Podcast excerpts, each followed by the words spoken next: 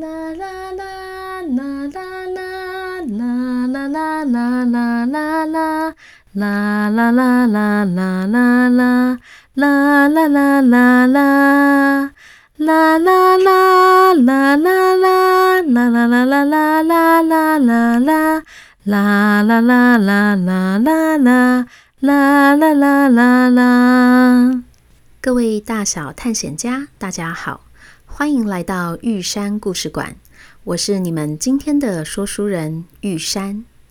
今天我们要继续来说十公主的故事。上一集我们说到，布鲁斯的表妹邀请他们去湖畔小住。布鲁斯记得小时候跟这位莎莎表妹感情很好，他征得贝儿的同意后，就收拾行囊，带着爱妻一同前往。小杰听到莎莎表妹身边有一只青蛙，也没多想，就跳上了马车，跟着一起去了。莎莎表妹是亚洛冈特王国的小公主，今年十二岁，正是天真活泼好玩的年纪。她左等右等的，总算是把布鲁斯和贝儿盼来了。马车才刚停好，莎莎就迫不及待地拉着布鲁斯和贝尔到亚洛冈特湖畔来。布鲁斯说：“莎莎，我们才刚到呢，你不先让我们去房间休息一下，这么急着就想来玩呢？”莎莎说：“我才没有那么贪玩呢。我记得你划船划得很好，我想要学划船，请你今天就开始教我划船。”布鲁斯笑着说：“你小时候很怕水，不是吗？为什么突然想学划船呢？”莎莎指着地上的一只青蛙说：“哼，还不是这只臭青蛙害的。”事情原来是这样的。在莎莎十二岁生日那天，莎莎的姑姑，也就是亚洛冈特王国的女王，从波斯商人手中买下了一颗美丽的金球，送给莎莎当生日礼物。这颗金球外表镶嵌了一片又一片的金叶子，而且以波斯特有的工艺制作，所以非常的轻巧。抛接起来就像是金色叶子在空中飞舞一样，美丽极了。莎莎一收到就爱不释手，吃饭睡觉都抱着这颗金球。这天，莎莎和姐姐在湖畔抛接金球，玩得正开心时，突然从湖边跳出来一只青蛙，大声地叫了一声“呱呱”。莎莎被吓了一跳，一个手滑没有接好，金球就沿着斜坡滚到湖里去了。她们姐妹七手八脚地拿树枝，想要把金球捞回来，无奈湖上的风好像是跟他们作对一样，反而把金球越吹越远。这下子势必要请人来帮忙了。姐姐回城堡里去找救兵，要莎莎盯着那颗金球，不要让它不见了。正当莎莎懊恼不已时，刚刚那只青蛙居然一蹦一跳地来到了莎莎的身边。莎莎气恼地瞪着青蛙：“要不是你吓我一跳，我才不会手滑让金球滚到湖里呢。”没想到，这时青蛙居然开口说话了。呱呱呱！我如果不吓你，怎么会有机会让你注意到我？呱呱！我已经在你身边跳来跳去好多天了，你的眼睛里面就只有那颗金球。哇！我们来做个约定，我去帮你捡金球，你就抱我回城堡，一起吃饭，一起睡觉，就像是你对那颗金球一样。呱呱呱！莎莎吓了好大一跳，没想到青蛙居然会说话。她想都不想就拒绝了青蛙。我是真的喜欢金球，才去哪儿都带着它。你故意吓我，我才不喜欢你呢。而且我不用你的帮忙，等等城堡的侍卫就会来了。话才刚说完，就看到姐姐从城堡那儿走过来，但身边并没有带任何人。姐姐愁眉苦脸地说：“糟糕，侍卫队里会游泳的人都被姑姑派去参加培训了，说要三个月后才会回来呢。什么？也太久了吧？呱呱，看吧，是不是拜托我最快？呱呱，只要你说好，呱，金球马上就会回到你的手上喽。呱呱。”莎莎说：“哼，你这个讨厌鬼，我才不要呢！我自己想办法。”他跑回城堡，找到侍卫队的游泳教练。教练说：“公主，请原谅我，我年纪大了，关节受伤，没办法游泳。但有个办法，我可以教你游泳。”“什么？可是我怕水，我不敢下水。”“那不然就请您等三个月之后吧。”“呱呱，或是你可以拜托我。”青蛙的声音又在脑中浮现。莎莎公主不想等这么久，也不愿意抱着莫名其妙的青蛙一起吃饭睡觉，于是下定决心要自己学会游泳。好，那就麻烦教练教我了。从那天起，莎莎在城堡的游泳池里开始了每天八小时的训练。一开始，教练先教他水母漂，让他知道要如何不费力地在水里面浮起来。也在这个过程中，莎莎觉得水没有那么可怕了，反而是凉凉的，很舒服。接着，他开始练习踢水、划手，等到姿势都熟练了，教练才开始教他最后的换气。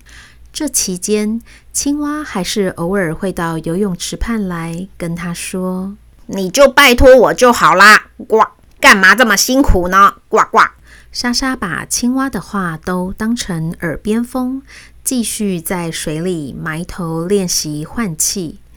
就这样认真练习了一个月，莎莎已经可以不休息的来回游上一公里了。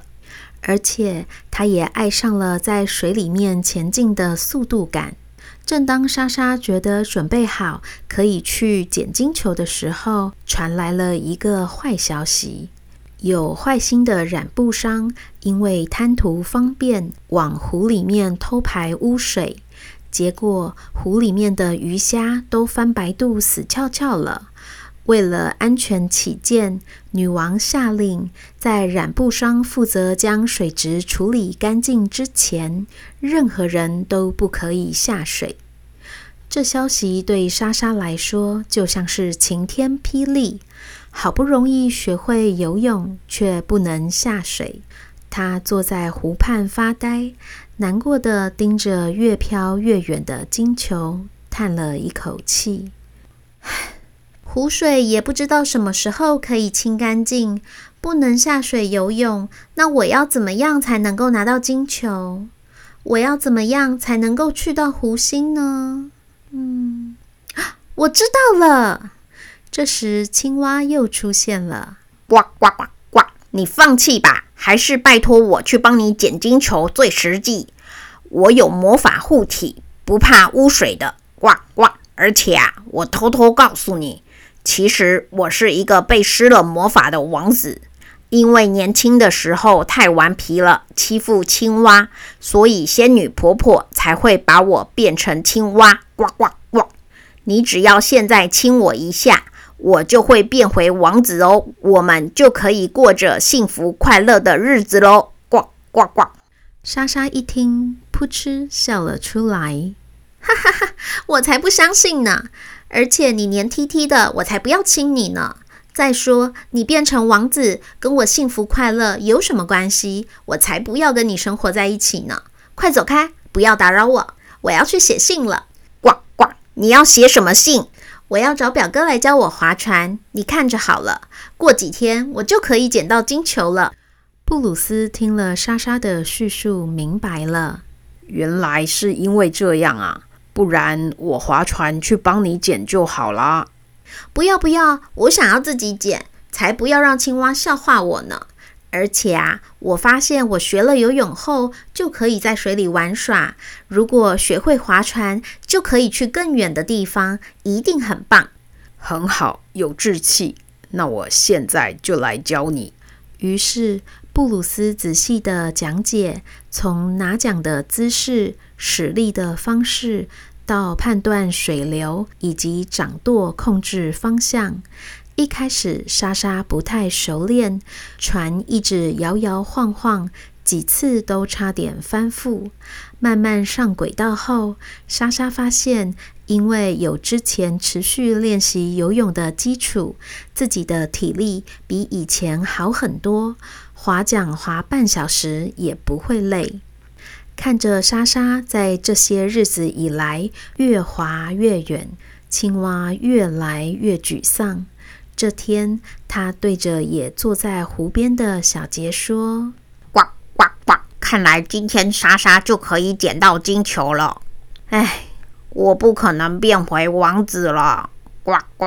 不然你去破坏他的船好了。呱呱！”小杰一听，吓一跳。这是他进到故事这么久以来第一次有人跟他说话。他惊讶地回问青蛙：“哼？”你是在跟我说话吗？仙女婆婆说，故事里的人看不到我的呀。呱呱，我当然是在跟你说话，不然呢？你有看到我们身边有其他人吗？呱呱呱！而且我不是一般人，我身上有仙女婆婆施的魔法。呱呱呱！哦，原来如此。但我才不要去破坏莎莎的船呢。老师说：“君子有成人之美。”你看，莎莎公主靠着自己的努力学会游泳和划船，我们不是应该为她感到高兴吗？呱，是啦，但是这样我就不能变回王子啦！呱呱，你看，贝儿是真的喜欢布鲁斯，他们在一起才会幸福。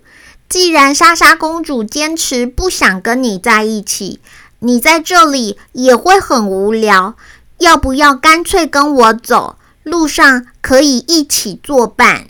青蛙歪着头想了想，说：“呱呱，好。”就在这时，远远的湖心传来了莎莎公主的欢呼声：“哦，太棒了！我捡到金球了！”青蛙望了一眼这位跟他无缘的公主，呱的一声跳进了小杰的宝物袋。这时，小杰再次感觉到口袋震动了一下，他拿出墨水清单，上面出现了第四行字：“睡美人没见过的纺锤。哈啊，不是纺锤尖尖的刺。让公主睡着了，才变成睡美人的吗？那睡美人怎么会没有见过纺锤呢？正在小杰觉得非常疑惑的时候，他看到莎莎的姐姐上气不接下气地跑过来，大声地对湖面呼喊：“莎莎，睡美人又带着车队来买布了，要不要快回来？”等等我，我这就划回去了。我要让他看看我捡到的金球。啦啦啦啦啦啦啦啦啦啦啦啦啦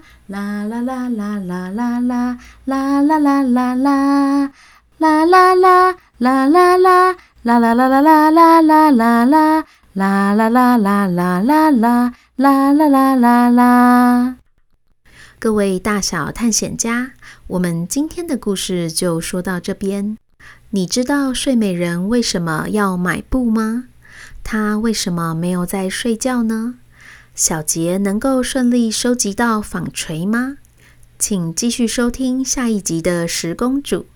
对了，上个礼拜我们说到玉山会回应大小探险家的留言，我们一起来看看有哪些哦。